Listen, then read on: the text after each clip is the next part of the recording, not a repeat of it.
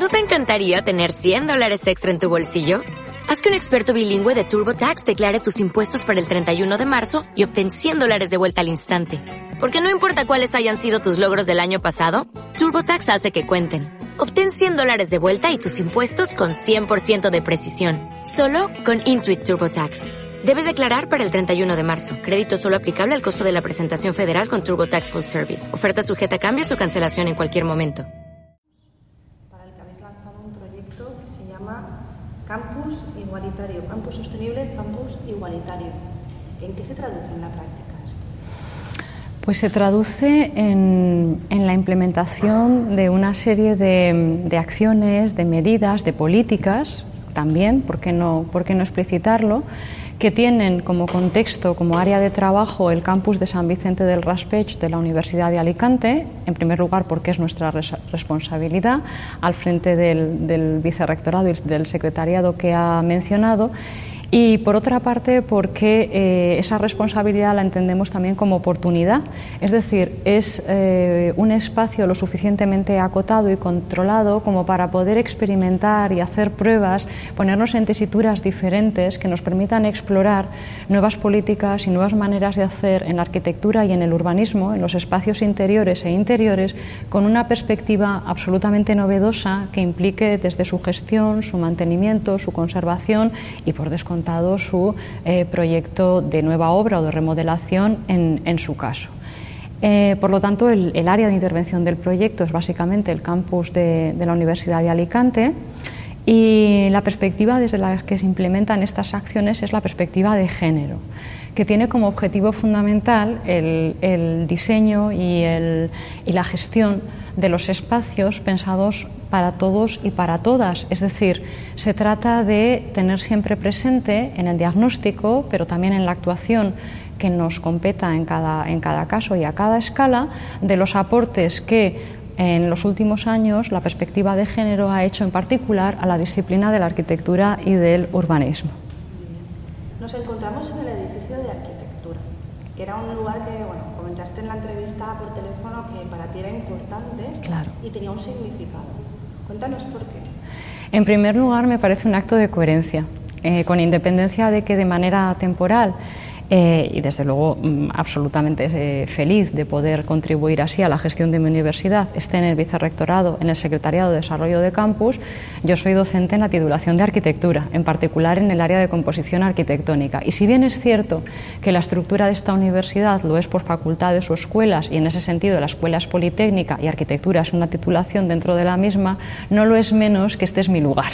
Este es mi lugar y el de mi gente, el de mis estudiantes, el de mis compañeros y compañeras, mis colegas y mis alegrías y algún que otro, ¿por qué no decir?, eh, sin sabor. Por otra parte, es un edificio al que yo le tengo un especial afecto porque hay muy pocos en el campus que hayan sido proyectados, diseñados, construidos por una mujer arquitecta. Este lo es, es obra de Lola Alonso.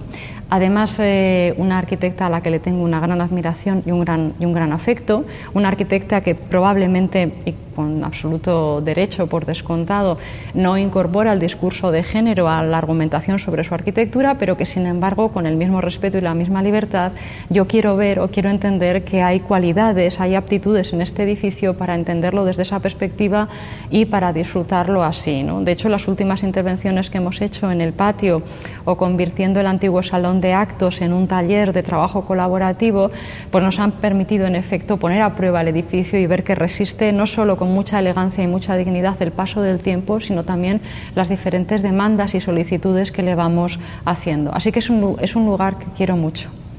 En feminismos, arquitectura y urbanismo, coordinaba usted a 12 hablaban de la perspectiva de género en urbanismo. Esto para los que no somos del campo eh, nos llama mucho la atención. ¿Nos podría decir cuál era el objetivo y a nivel práctico, cómo podemos ver esa perspectiva?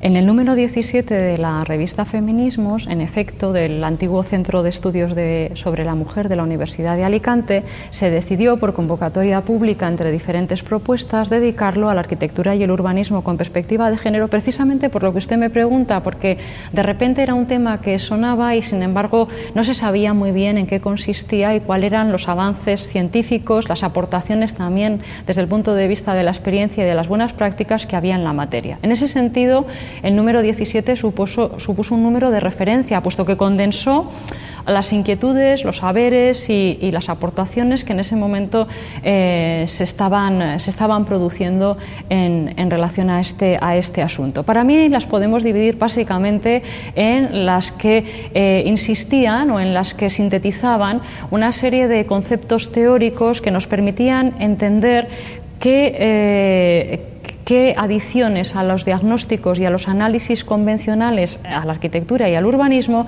estaba regalando o estaba aportando o estaba implementando la perspectiva de género. Por otro lado, nos permitió conocer también experiencias concretas de algunos equipos multidisciplinares, de arquitectos y de arquitectas que trabajaban en el asunto y también fue un número que reivindicó y puso bajo el foco algunas eh, historias desconocidas. ¿eh? Siempre traigo a la memoria ese título tan divertido, arquitectos o arquitecturas o arquitectas desconocidos, ignorados y silenciados, ¿no? del catedrático de mi área, por cierto, pues puso el foco sobre alguna de estas eh, historias. En particular nos enseñó que la perspectiva de género lo que, lo que nos hace ver es que hay otros valores diferentes a los estrictamente convencionales, mensurables y, entre comillas, científicos, que pueden poner en valor una arquitectura, que la pueden analizar desde otra mirada y, sobre todo, que nos pueden entrenar y, y eh, ejercitar músculo para cuando nos toca proyectarla o intervenir en ella. Esos valores eh, se enuncian de una manera muy sencilla, que es algo que a mí me interesa especialmente del discurso de género. ¿no? Yo siempre que hablo de género parafraseo al profesor Tonucci, lo que es bueno para un niño es bueno para todos, lo que es bueno para las mujeres es bueno para todos. Lejos de ser una mirada excluyente es la mirada inclusiva y es la mirada comprensiva.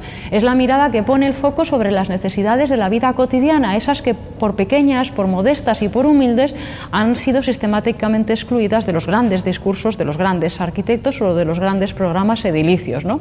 Me refiero a la importancia que tiene que en un edificio existan espacios de relación y encuentro, donde el perfil en concreto de, de docentes y discentes pueda girar, pueda cambiar y se puedan encontrar desde otro punto de vista y puedan compartir y puedan conocerse y puedan acumular esa cosa tan maravillosa que la universidad olvida demasiadas veces y es que tiene que ser nuestro primer universo para apetecer conocer el gran universo. ¿no? Frente a la mirada dirigida y unidireccional que desgraciadamente parece imperar en, nuestros días, yo creo que la arquitectura puede promover, entre otras cosas, esos espacios. Puede hacernos también sentir más o menos seguros, más o menos orientados, es decir, contribuir a nuestra autonomía, a nuestro empoderamiento, ahora que la palabra es, es tan de moda, a nuestra sociabilidad, a nuestra dimensión colectiva con absoluto respeto y consideración a nuestra, a nuestra intimidad. ¿no? Todos esos valores, que son, creo, valores que suscribimos todos, nos los ha sistematizado, definido y cuando ha sido posible ponderado, baremado la perspectiva de género y son los que con, toda tranquilidad también, sin hacer de ello ningún discurso vehemente, ponemos sobre la mesa desde, desde el proyecto que mencionaba antes de Campus Accesible, Campus Igualitario, desde el número 17 de la revista Feminismo y desde la práctica diaria de nuestra actividad, sea cual fuere y estemos donde estemos.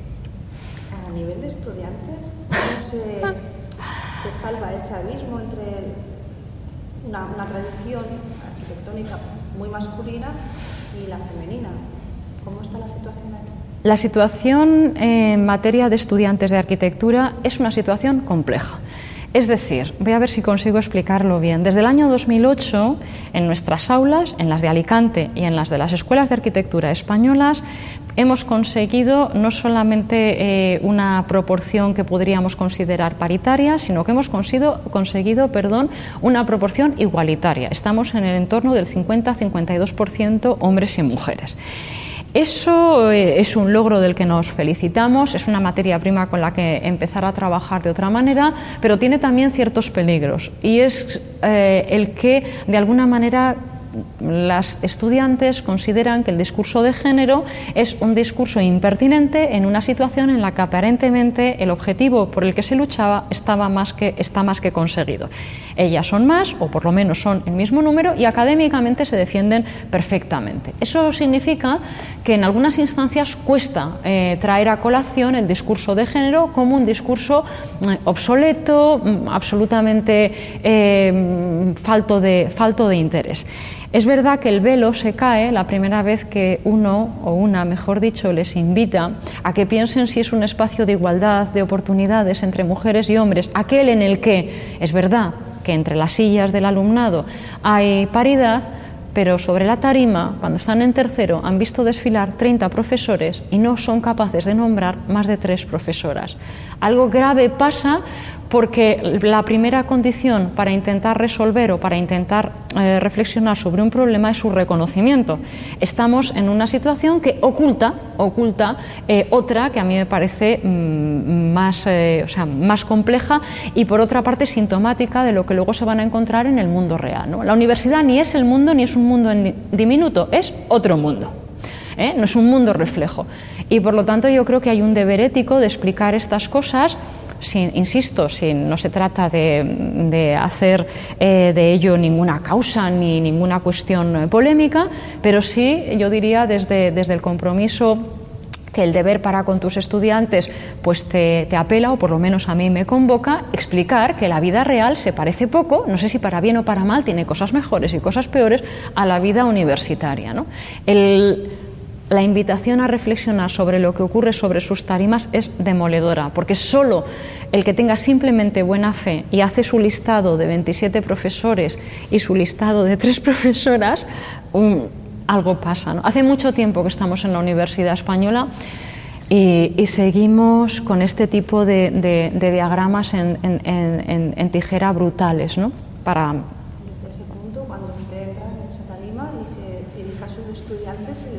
vamos a hablar de arquitectura con perspectiva de género. ¿Cuál es la reacción? Uf, eh, ante el género.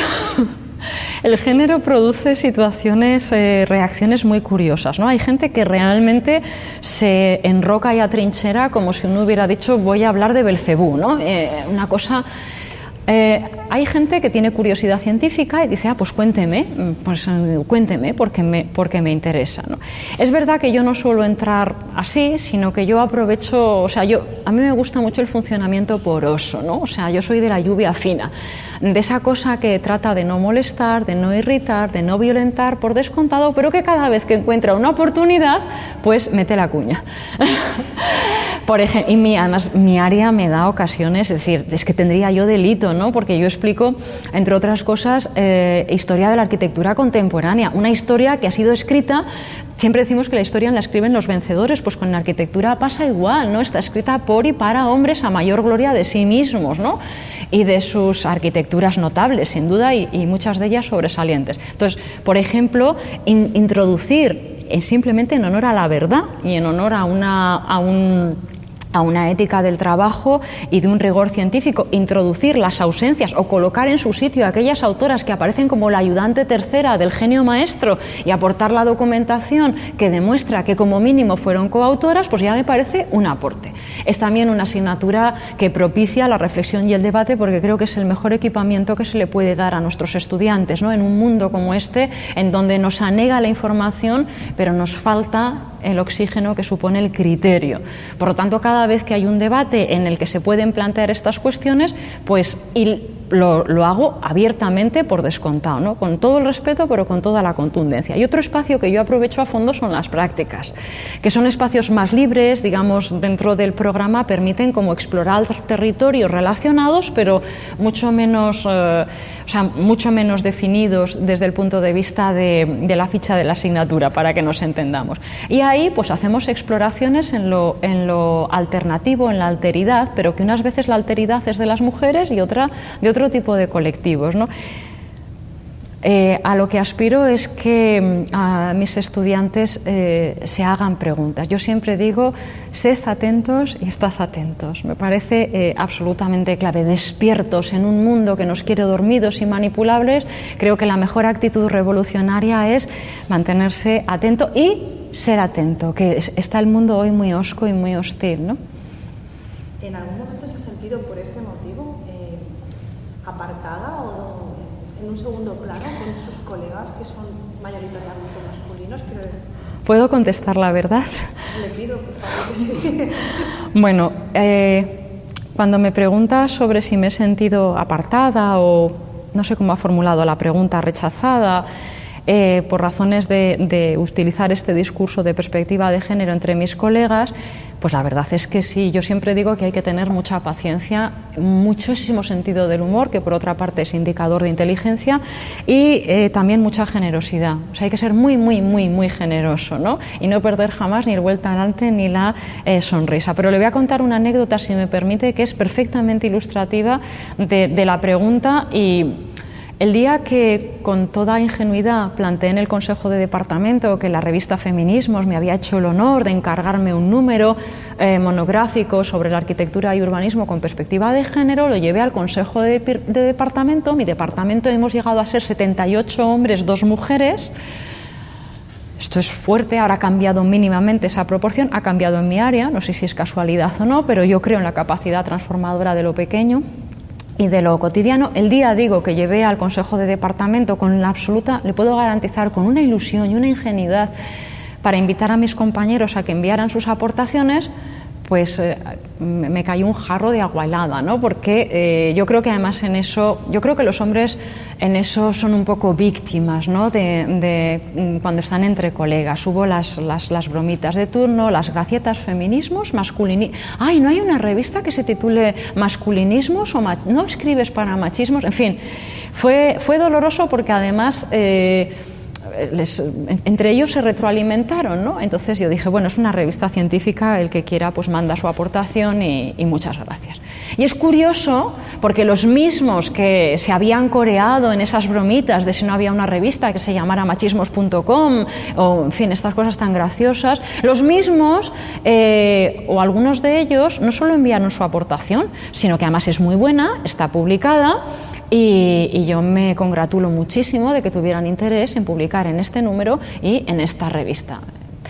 Eh, y además yo creo que fueron tratados con muchísima generosidad y con mucho cariño por parte de los y las evaluadores de la revista. ¿no?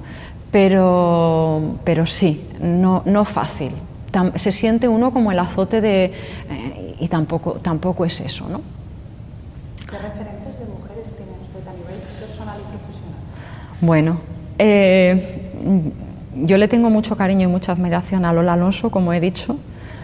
Eh, creo que ella ha elegido un camino, por otra parte, muy propio de su generación, ¿no? O sea, casi esa cosa del arquitecto o la arquitecta sacerdote o sacerdotisa del oficio que prácticamente renuncia a todo lo demás. Carmen Pinós decía en una entrevista muy polémica en El País, si yo me hubiera casado y hubiera tenido hijos, jamás hubiera llegado donde estoy. Eso es una es, terrible ¿no? como, como, posicionamiento. No lo cuestiono, simplemente lo enuncio. Yo creo que Lola Alonso transita un poquito, un poquito, eh, quizá por esta, por, esta, por esta opción, pero también admiro su coherencia, su valor, su austeridad y, la de su arquitectura, quiero decir, obviamente, y su elegancia, discrepando en, en, algunas cuestiones, como digo, eh, más bien de, de, posicionamiento que de, que de fondo pero me interesa mucho la arquitectura de un ser entrañable ¿no? que se llama Anne Lacaton. Anne Lacaton es una arquitecta francesa que trabaja con su pareja. Usted sabe que los arquitectos nos casamos entre nosotros. Yo trato de convencer a mis estudiantes que tengan una, una idea un poco mejor, pero no me hacen caso. Eh, Eh, por otra parte está bien, ¿no? así, así nos sobrellevamos como, como, podemos siempre y cuando no surja después la guerra de egos que ha destrozado muchas, muchas parejas. Pero vuelvo, vuelvo a lo que me preguntaba. Me interesa mucho la arquitectura de Anne Lacaton. Esa arquitectura que se desea anónima, que verdaderamente se entiende y se, y se piensa a sí misma como un servicio al cliente, por lo tanto hay que dar cuanto más mejor con cuanto menos a sí mismo mejor, que está pensada para ser apropiada, transformada, variada, que no importa nada que al día siguiente de haber entregado la obra, el señor o la señora de la casa te haya puesto una cortina mm, que cuesta digerir, porque es su casa y la disfruta así y la vive así. Es decir, esa arquitectura fundamentalmente disfrutona, ¿no? pensada para usarse, pensada para relajarse, pensada para transformarse, para acompañar la vida. Me interesa muchísimo esa actitud de servicio. Yo siempre cuento una anécdota de la Catoni Basal, ¿no? y es que les encargan reformar una placita en un pueblecito y ellos cuando entregan el, por así decir, el encargo, informan a, su alcalde, Monsieur le maire, como dicen los franceses, no proponemos no hacer nada porque esta plaza es perfecta. Intensifiquen, si posible, el servicio de recogida de basuras. Importe de los honorarios 0,00 euros. ¿no? Esa es la arquitectura que me interesa y esa es la actitud que me interesa. O, por ejemplo, no puedo dejar de mencionar, porque me parece conmovedor, en otro, en otro perfil, Maya Lin, y su, si tiene ocasión, mírelo porque es un proyecto emocionante. Y su propuesta, su, su proyecto de memorial para los caídos en la guerra de Vietnam en, Washington, lejos de esa cosa conmemorativa, eh, enfática y sobrecogedora que suelen tener este tipo de de actuaciones, ella propone una especie de brecha, de falla en el terreno, ¿no? de terremoto que produce siempre la muerte violenta de un semejante, donde en una línea del tiempo todos y cada uno de los caídos en Vietnam están señalados. De manera que para encontrar tu hermano, para encontrar tu padre, para encontrar tu novio, has de recorrer y has de, tomar conciencia ¿eh? de que le han precedido miles y le han seguido miles y tiene su espacio. Es un, es un proyecto emocionante ¿Es mejor o peor que si lo hubiera hecho un hombre? No lo sé, pero estoy segura de que es así porque lo ha hecho una mujer. No es un discurso sustitutivo, es un discurso complementario. Es una manera que yo creo enormemente enriquecedora de ver las cosas y que ha estado ausente. Digamos que todas estas personalidades que, que demarcan usted reúnen esos adjetivos que habla usted de arquitectura inclusiva, ¿no? Sí. La arquitectura inclusiva, explique brevemente para el que va calle qué beneficio le puede aportar cuando encuentra un edificio que está basado en eso. Yo creo que esa arquitectura inclusiva en aquella, por hacer una definición, como todas las definiciones, sintética y probablemente eh, simplificada, las dos cosas, una arquitectura es inclusiva cuando todas y todos nos sentimos bien en ella, cuando ninguno se queda fuera ni por razón de su raza, ni por razón de sus habilidades motoras, físicas, auditivas, visuales, ni por sus condiciones culturales, éticas, religiosas o de cualquier otro tipo. ¿no? Es una arquitectura que tiene sitio, que tiene lugar, que tiene confort para todos y cada uno de nosotros, en dos dimensiones. La dimensión individual, es decir, esa dimensión de respeto y dignidad que yo creo que la arquitectura ha de cultivar más que nunca en el ser humano, pero también que propicia, que promueve una dimensión irrenunciable, que es la que da sentido además a la arquitectura, que es nuestra dimensión social y eh, comunitaria. Piense usted que los eremitas no necesitan arquitectura, necesitan simplemente un poste al que subirse. ¿no? Es decir, la arquitectura nace, dice Vitruvio, es bien bonita, es una metáfora, ¿no? Dice, los, los hombres primero se reúnen, ¿no? Alrededor del fuego. Una vez que están reunidos, dialogan. Y, cuando, y, una, y después de dialogar, es decir, después de que comparten el lenguaje, sienten la necesidad de tener un techo sobre su cabeza. Así que la vocación irrenunciable de la arquitectura es precisamente lo colectivo, lo que es absolutamente de todos y de todas. Y la arquitectura que cultiva a fondo esas capacidades, que no solamente las permite, sino que de alguna manera las promueve, es a la que llamamos eh, inclusiva. ¿Una lectura o libro que, que le inspire, nos recomiende? Ah, sí, sí.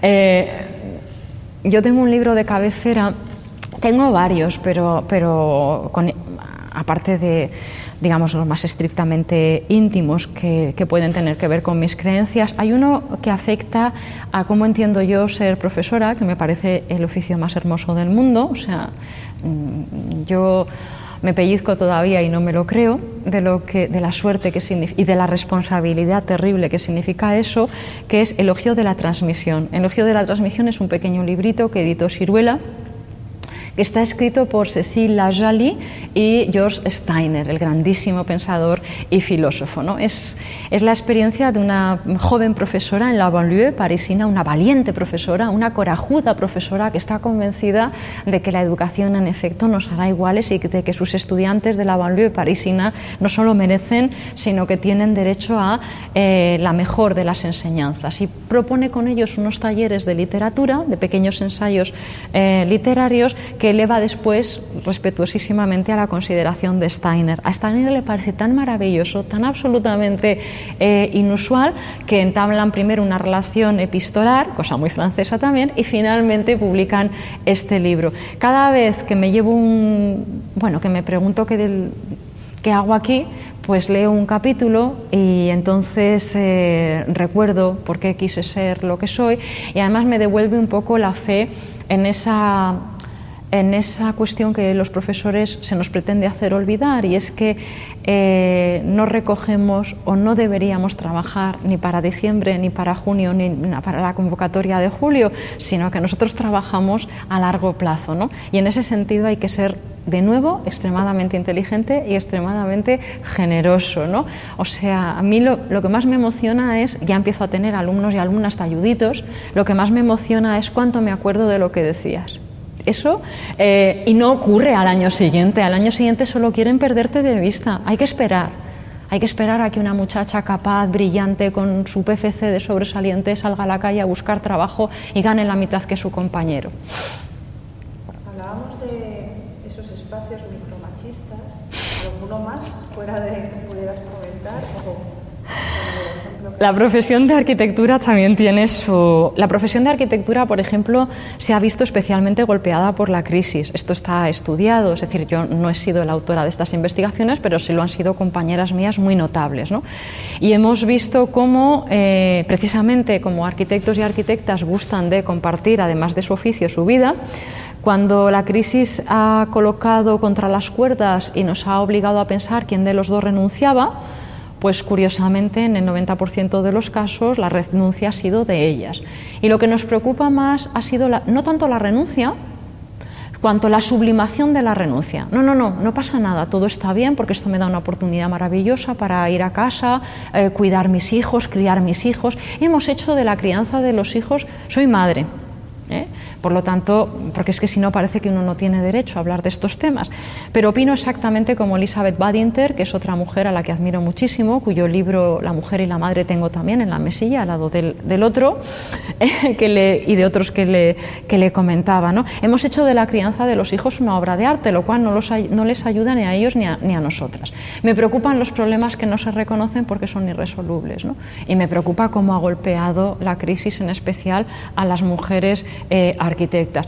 Micromachismos, pues, pues saber que un despacho está compuesto por un hombre y una mujer y que venga a contar su proyecto siempre él, porque es más, no sé, mm, o sea, esa, esa asunción acrítica de roles ancestrales que nos indica y también nos, nos, hace ver que los logros son siempre frágiles y provisionales y que en situaciones difíciles hay que estar muy atento porque se va hacia atrás con demasiada facilidad. Yo creo que ahora estamos en un momento regresivo, sinceramente se lo digo. Sí. ¿Qué es para usted el empoderamiento? Primero, el empoderamiento es una palabra muy complicada y muy difícil, que cuesta... Eh, se, ha puesto mucho de moda, ¿no? Pero primero es un castellano raro para empezar, ¿no? No, no, no he mirado en el diccionario, pero no, creo. ¿No está? ¿Está? ¿Ya? Bueno, sí, y además de, un, de, una cierta cultura para la cual el power, ¿verdad? Pues eh, lo, es, lo es todo. Yo, mm, yo aprendí una cosa en mi etapa trabajando para, como, como, al frente de la Bienal eh, Iberoamericana de Arquitectura y Urbanismo en el Ministerio de Vivienda, fue una etapa maravillosa. Es verdad que era una época feliz, ¿no? Esa que no se iba a acabar nunca de crecer y de 2006-2012 le estoy, le estoy hablando. Aprendí una cosa que siempre cuento en clase y, y, a mis compañeras y compañeros. Me interesa el poder hacer. O sea, me interesa el poder en la medida que puedo hacer. No me interesa el poder para ejercerlo despóticamente, por descontado, ni me interesa el poder que se alimenta de sí mismo o que tiene o que se complace en su ostentación y en su aumento. Me interesa la capacidad, esa capacidad mágica de que tengo una idea, considero que es positiva, la contrasto como equipo y tenemos las herramientas para ponerlo en marcha. Ese es el poder que me interesa. En ese sentido, el empoderamiento de las mujeres me parece eh, fascinante, ¿no? siempre y cuando eh, se ponga a disposición no solo de las causas que las llevaron a los lugares donde están, que no siempre ocurre, esto es así, somos nosotras las primeras que lo tenemos que denunciar y que de alguna manera yo note que es una mujer la que está ejerciendo el poder y no un señor vestido raro. ¿no? Entonces, entiendo que sí se siente empoderada. Bueno, yo lo que me siento es, o sea, yo más que empoderada, lo que me siento es muy eh, yo me siento muy agradecida, prefiero la palabra. Me siento muy agradecida porque soy muy consciente de que hay muchas personas, hay muchas mujeres con las mismas o desde luego mayores capacidades que yo y un cúmulo de circunstancias me han colocado en el momento oportuno, en el sitio oportuno y bajo la mirada de alguien que ha tenido a bien confiar en mí. creo que esto es importante hacer ese reconocimiento, ¿no? porque nos coloca un poco en nuestro, en nuestro lugar. Y como estoy agradecida, profundamente agradecida a la vida y, a, a ese cúmulo ¿no? Cruces eh, que han precipitado en, determinados puestos o cargos, como, como, le quiera llamar, trato de devolverle a la vida eso que me ha dado, eh, transformando eh, tanto como puedo y en el sentido que me parece que es en el que hay que hacerlo, la realidad que está a mi alrededor. O sea, me parece simplemente una actitud de reconocimiento y de agradecimiento. Prefiero estos términos que el del empoderamiento. Si me pregunta si me siento empoderada, porque es verdad que, se me, que, puedo hacer ciertas cosas, en ese sentido sí, pero preferiría mm, matizar eh, que es hacerlas al servicio de una causa mm, por la que he luchado tradicionalmente y también espero que con un estilo, con un modus, modus operandi que muestre que hay maneras de mujer al frente eh, de cuestiones tradicionalmente masculinas. Entiendo que esas han sido sus herramientas para llegar a ese punto, el agradecimiento. ¿Es usted usuaria de redes sociales? No. No, yo mm, ahora tengo que decir no, perdón, no, no lo siento. No, eh, vamos a ver. Me parece fantástico, pero yo me voy haciendo mayor. Esta es una constatación terrible, pero eh, inexorable. Eso quiere decir, entre otras cosas, eh, que soy cada vez más consciente del paso del tiempo. Y por lo tanto, pero me pasa igual con las personas o con, los libros que leo, con, las cosas que veo, ¿no? Soy muy celosa de a qué dedico mi tiempo. Entonces, eh, siempre se me ocurren 17 cosas más antes que darle o introducirme en una, en una red social. Mm, es una elección, no, no, no, voy a hacerle un discurso ideológico. Es probable también que esté, que esté un poco influenciada porque desde el punto de vista personal la experiencia que tengo con ellas ha sido, o sea, se han utilizado en lo que yo he sufrido, no digamos para hacer el bien, sino para fastidiar. Entonces no me interesa una herramienta que sé que se puede utilizar para muchas cosas positivas, pero las he sufrido eh, por cierto, con una carga poderosa de machismo para hacer el mal. Entonces no me interesa, de eso, de eso sobra. No sé si tengo más vidas, pues ya, ya me lo, pensaré. contar o eso prefiere no, bueno, es el pasado, me ha costado mucho superarlo.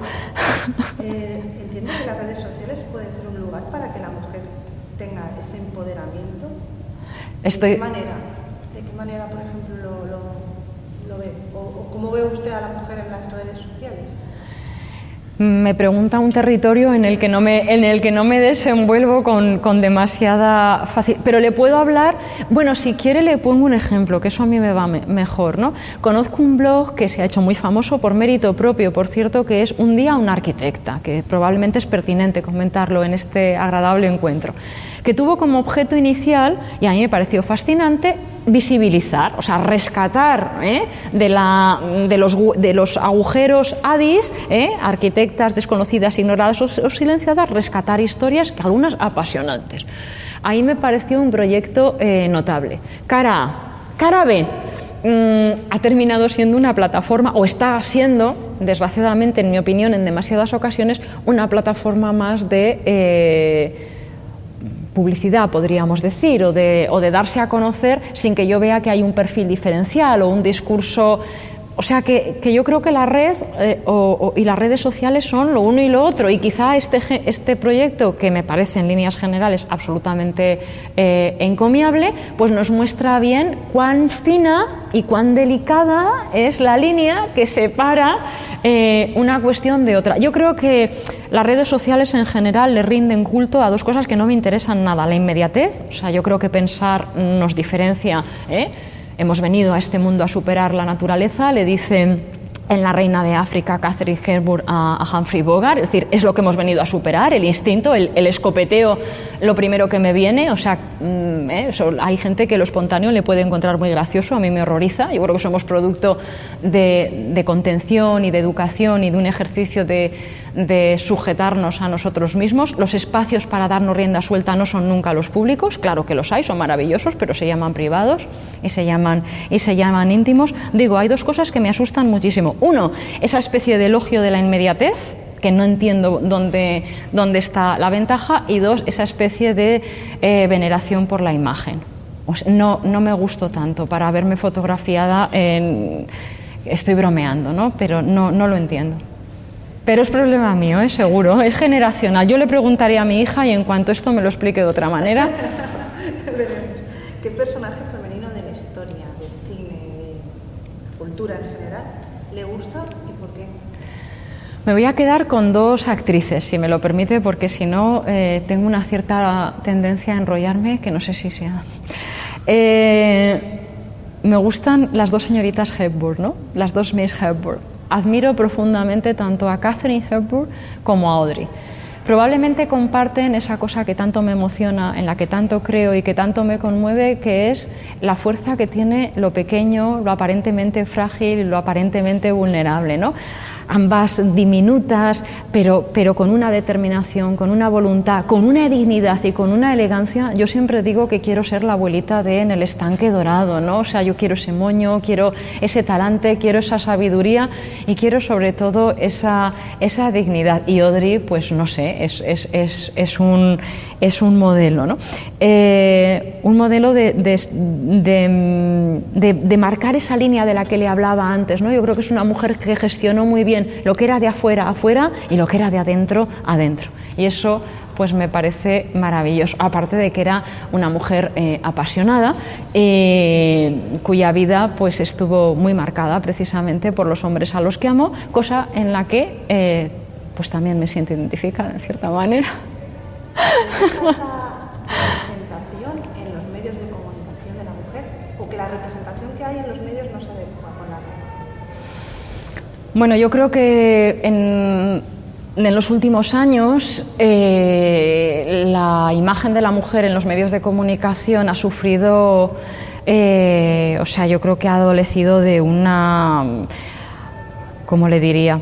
Hemos vuelto ¿eh? a, unos prototipos y a unos estereotipos que realmente demuestran lo que decía antes, lo fácil que se vuelve atrás, ¿no? La mujer objetualizada, la mujer Barbie, la mujer absolutamente eh, cincelada, ¿no? A, una imagen y semejanza que no se, sabe, no se sabe de quién, pero desde luego que no parece hacerla sentir muy cómodas en su piel, ¿no? Las mujeres se han reinaleticiado, si es que existe el verbo, y fíjese que la reina doña Leticia tendría oportunidad para, para, mostrar un nuevo modo de mujer, lo digo desde el más absoluto respeto también, ¿no? Tiene, por ejemplo, el modelo incomparable de su suegra para mostrar alternativas y, sin embargo, yo encuentro que las mujeres somos más esclavas de esos estereotipos y, en consecuencia, y lo que es peor, más desdichadas que nunca, ¿no? Le hablaba antes de la hostilidad del mundo. Estamos contribuyendo muy, muy, muy seriamente también las mujeres a esa, a esa cosa de a cara de perro ¿eh? que, descubrimos en nuestras ciudades. Eso se cambia desde dentro. Eh, hablábamos, usted no vive en Alicante, de Albacete, pero sí me gustaría que nos diera una visión eh, de la ciudad desde su perspectiva como arquitecto, desde su perspectiva como visitante. ¿Cuáles son los aspectos que, por ejemplo, desde una perspectiva de género se podrían cambiar de Alicante o no?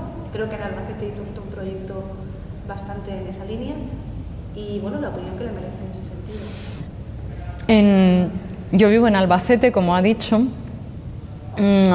por su condición de ciudad de paso que me permitía estar muy en contacto tanto con Levante como con mi trabajo de hace unos años en Madrid, que le, he explicado en el Ministerio.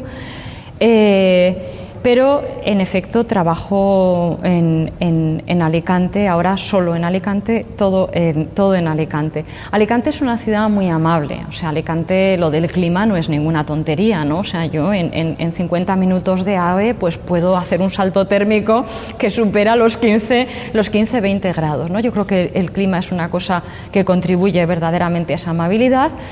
Hay otra más difícil de explicar, pero es la luz. O sea, aquí hay una luz increíble, hay una especie de... Hay un prólogo muy bonito a un libro sobre el campus, edición anterior a la que hizo este equipo de gobierno, que se titula La luz ordenada. Y me parece una metáfora bellísima ¿no? de, eso, de eso que trato de explicar, de cómo este campus eh, manipula eh, esa luz que es un don en, Alicante y la convierte en arquitectura, en espacio, en, en orden. Eh, pero también me ha sorprendido porque probablemente desde la visión un tanto estereotipada de una mujer que siempre ha vivido en el interior, yo nací en Valladolid, he vivido en Burgos, eh, en fin, la, meseta y después a la otra meseta, Albacete, la visión estereotipada es que Alicante iba a ser la ciudad, puerto de mar, cosmopolita, abierta. Y en ese sentido, Alicante es una ciudad, eh, lo digo sin ninguna etiqueta peyorativa, pero es una ciudad de provincias donde todavía a las personas se refieren por, por el apellido y por la familia a la que pertenecen, donde incluso eh, desde el punto de vista de la estructura urbana hay determinados lugares perfectamente eh, indicados o donde uno sabe que, a quién, mejor dicho, se va a encontrar, donde las relaciones también están perfectamente, perfectamente pautadas. Me llamó la atención no por nada, sino porque, insisto, desde el prejuicio probablemente de lo que uno entiende por puerto de mar, pues yo pensaba encontrar una, una actitud, eh, digamos, más, más, más universal. Vaya por delante o por detrás o en el medio, que eh, yo aquí siempre me he sentido eh, muy bien y no solo muy bien, sino muy bien acogida, con esa cosa, por otra parte, que a los castellanos nos llama tanto la atención de los levantinos, y se lo digo porque mi marido es alicantino, es decir, desde, ese, desde el pequeño derecho que me da eso, ¿no? que hay siempre como un nivel muy fácil de penetración en la relación con el otro, muy, muy fluido y a la vez muy estanco, es decir, hasta ahí, hasta ahí, ¿no? Probablemente un burgalés le parecería a usted un ser osco, pero cuando consigue penetrar esa capa hay como, como, mucho camino para recorrer. Esa es un poco la sensación que tengo. ¿no? Si ahora usted me pregunta cuántos amigos o amigas he hecho a lo largo de los 13 años que llevo trabajando en la Universidad de Alicante, me tendría que parar un rato y algunos los traía puestos. Como última pregunta, ¿qué podríamos hacer desde el proyecto este en el que estamos sí. para Pues eh, yo creo, y no es, eh, no es un elogio interesado, creo que la iniciativa en sí es una de, las cosas eh, estupendas que se pueden hacer.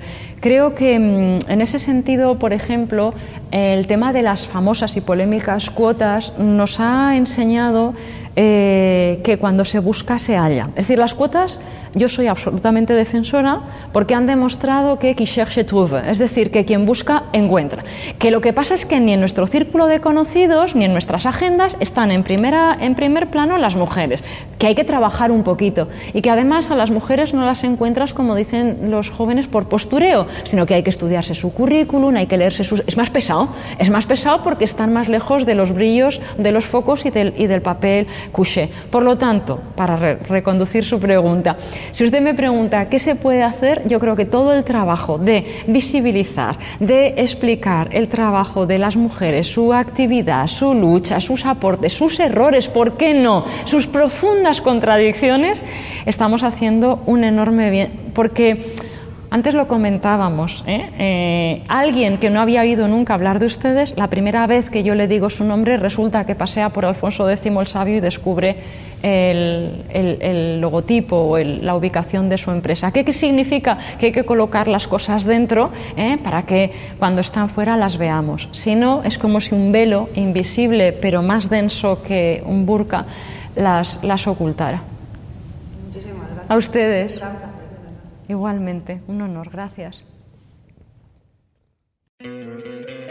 ¿No te encantaría tener 100 dólares extra en tu bolsillo? Haz que un experto bilingüe de TurboTax declare tus impuestos para el 31 de marzo y obtén 100 dólares de vuelta al instante. Porque no importa cuáles hayan sido tus logros del año pasado, TurboTax hace que cuenten Obtén 100 dólares de vuelta y tus impuestos con 100% de precisión. Solo con Intuit TurboTax. Debes declarar para el 31 de marzo. Crédito solo aplicable al costo de la presentación federal con TurboTax Full Service. Oferta sujeta a cambios o cancelación en cualquier momento.